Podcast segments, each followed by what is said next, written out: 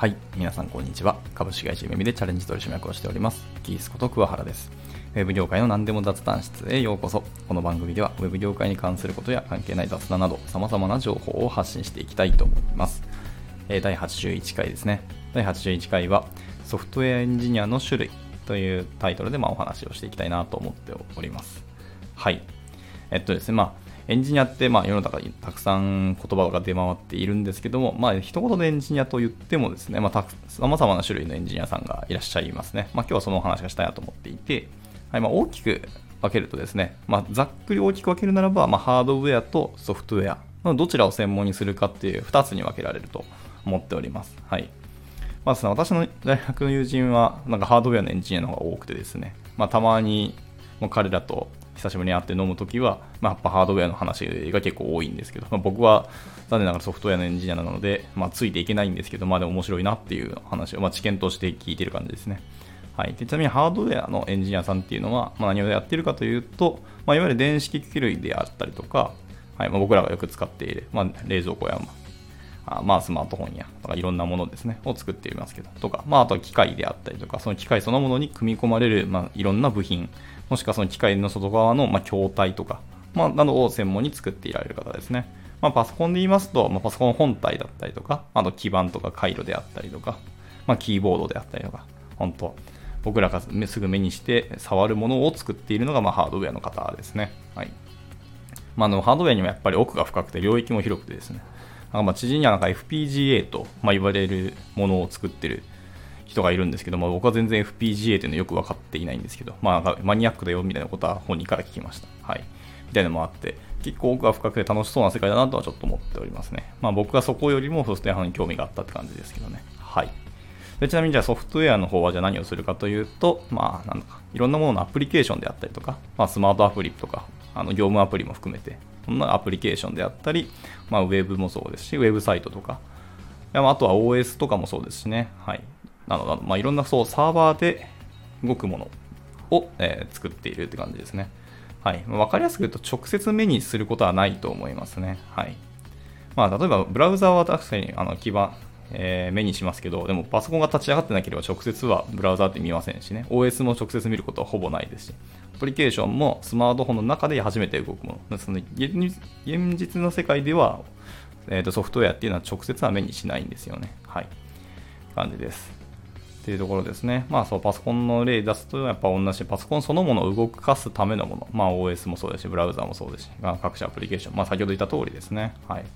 なんか他の例で言うと、なんだっけ、ピアノの例が面白かったんですけど、まあ、ピアノそのものはハードウェアで、ピアノの弾き方とかはソフトウェアですと、まあ、いう感じの例えがあって、ああ、僕はこれはしっくりきたなって感じですけどもね。はい。まあでもね、近年ではですね、IoT っていう言葉を皆さん聞いたことあるかもしれないですけど、まあそういう言葉が、まあ、出始めて、まあ、言葉っていうか技術ですね、というまあ領域ができ始めて、ソフトウェアエンジニアもそのハードウェアの領域にこう手を手を出す方も増えたなと思いますね。はい。まあ、有名どころで言うとラズベリーパイとか、アルディーノと言われる、まあ、小型のコンピューターがあるんですけども、これを用いて、えっ、と、IoT の開発するっていうのが、まあ、よく聞く話だなと思います。はいまあ、もし興味あったら皆さんも調べていただければと思います。割と面白いんですよね。はい。なんですけど、まあえー、と本題に戻してきて、まあ、私はそうソフトエンジニアで、まあ、今回は、まあ、タイトルの通り、えー、とソフトエンジニアの,、まあその種類っていうのをまあ話していくんですけども、はい、ソフトエンジニアの中でもただのエンジニアといってもいろいろ種類があるので、その話をしていきたいなって感じですね。はいまあ、1つ目ですけど、まあ、1つ目はですね、えーと私が専門としているフロントエンドエンジニアと言われるものですね。はい、でソフトウェアの中でも、そのユーザーが目にするものを作る、えー人たちだと思っていただければいいですね。まあ、簡単に言うと、まあ、ウェブアプリケーションとか、ウェブシステム、ウェブサイトとかのその画面を担当するエンジニアだというふうに思っていただければいいです。はいまあ、皆さんがブラウザーから、ま、どっかのアプリケーション、ウェブサイトに多分アクセスすると思うんですけど、その際に表示されるもの全般的に扱っていると思っていただければ良いです。はいまもちろん、なんかデザインそのものもやる人もいらっしゃいますし、まあ、デザインは普通にデザイナーさんに専門にお任せして、起こされたデザインをもとに画面を作っていくみたいな人もいますけどもね。はい。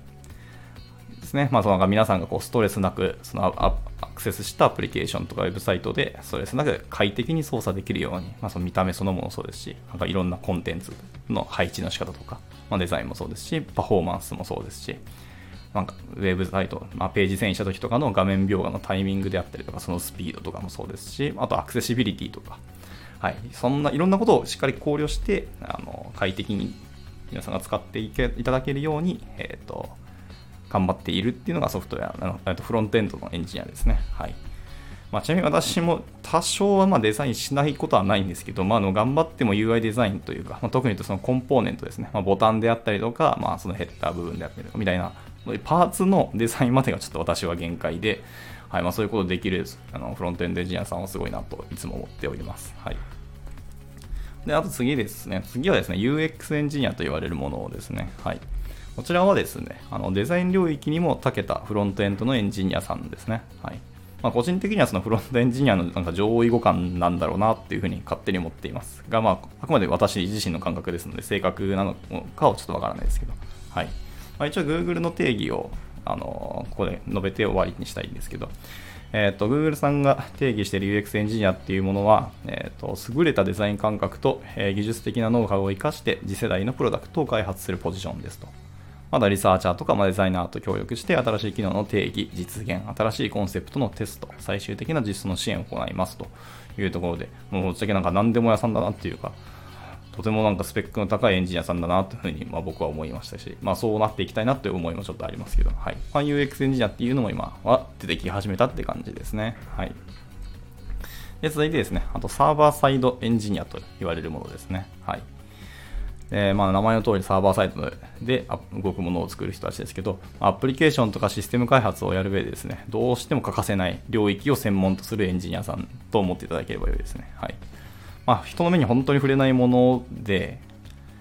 なんでしょうね、ここに楽しみを覚えるのってなかなか、まあ、好みとか人の相性によるかもしれないですけどね。はい、ちなみに私ももともとはサーバーサイドのエンジニアでした。はい。ですね。本当サーバーの中でしか動かないので、人の目になかなか映らないし、作っていく中でもなかなか目にパッと見えないので、なんかどうやって楽しみを覚えるんだろうみたいなところも謎であったりはするかもしれないですけど、意外とまあこれはこれで面白いんですよね。はい。まあ、やってみるしかないんですけど、こういうものは。はいまあ、例えばですけど、まあ、どういうことを作っているかというと、なんか皆さんがあるウェブサイトに新規に会員登録をしようとするときに、ま、フォームに値入力して、ま、最後送信ボタンを押すと思うんですね。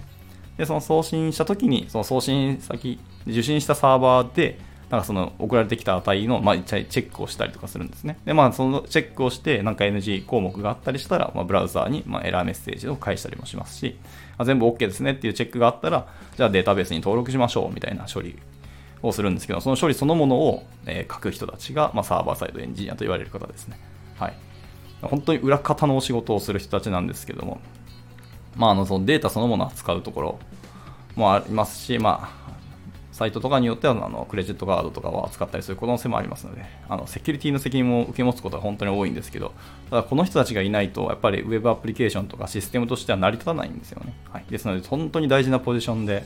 人の目に見えない裏方なんですけど、裏ではそういう人たちが頑張っているんだよっていうのも知っておいていただくとなんか嬉しいなと思います。はい。で次ですね、まあ、次はちょっとそう呼び方がちょっと最近たくさんあってよく分かってないんですけど、まあ、いわゆるスマートフォンアプリですね、スマホアプリをあの専門にしているエンジニアさんたちですね。はい。まあ、そのままスマホアプリエンジニアと言ったりとか、アプリエンジニアと言ったりする方もいますし、まあ、ネイティブ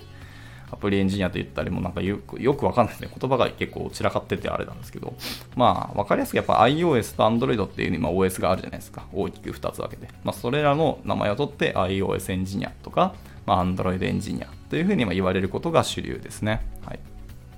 もちろん、あの、開発しているものは、それぞれの OS で端末で動くアプリケーション開発をするエンジニアさんです。はい。でですね、まあ、やっぱり、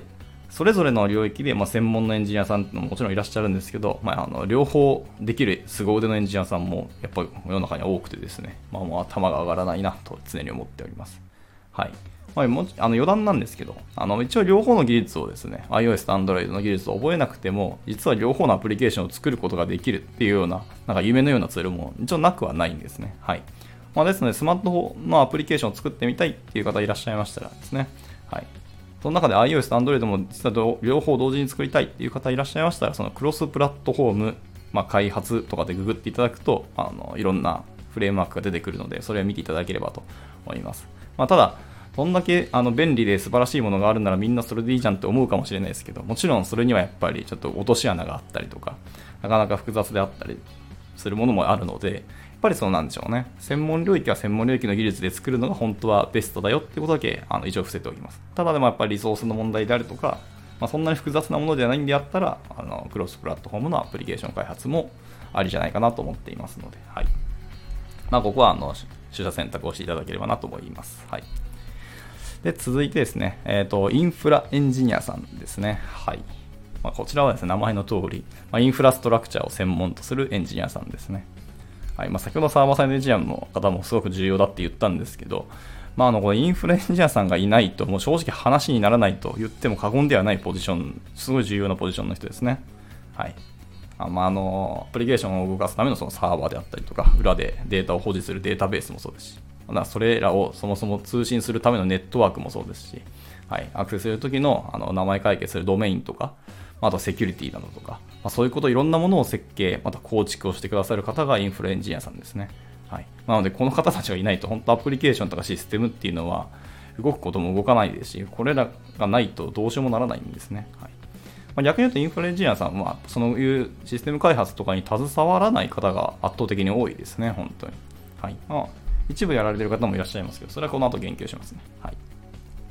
まあ、ですので、まあ、自分たちがですね、今、日々当たり前にこうサービスとかアプリケーションを使っていると思いますけど、その裏側ではそういうものをちゃんと正しく動かすように、あの、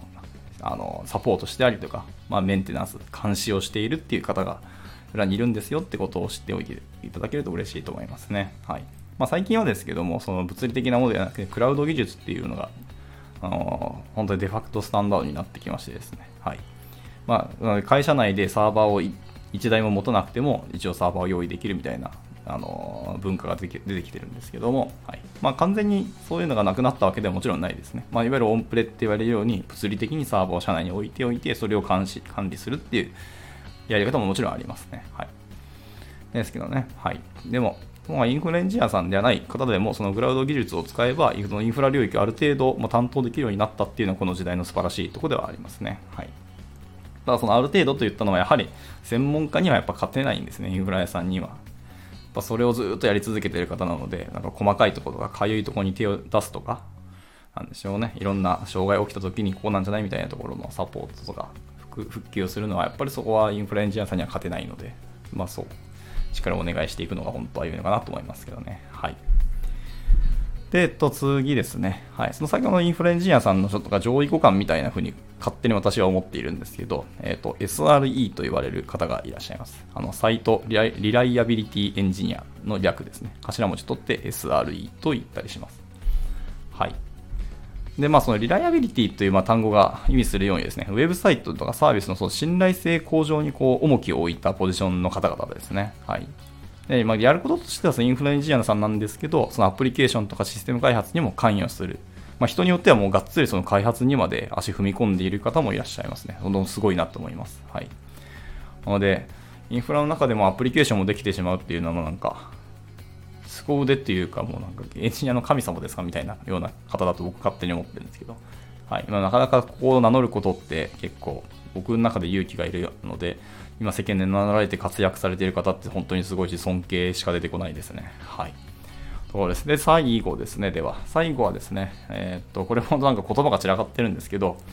えー、昔からあるのはフルスタックエンジニアという言葉ですね。はい。まあ、とは、最近だとなんかそれじゃなくて、マルチスタックエンジニアと言ったりとか、またフルサイクルエンジニアという言葉が出始めてて、まあ、結構、なんでしょうね。重複するものもあるし、一応言葉として定義ではなんか差別化図られているものも一応あるんですけど、個人的には感覚一緒だなと思ってるんで、今これはまあ、あのまとめさせていただきました。まあ、もちろん厳密な話をすると違いますよっていうのはあるんですけど、まあ、今回はざっくりの話でいいなと思っていますので、はい。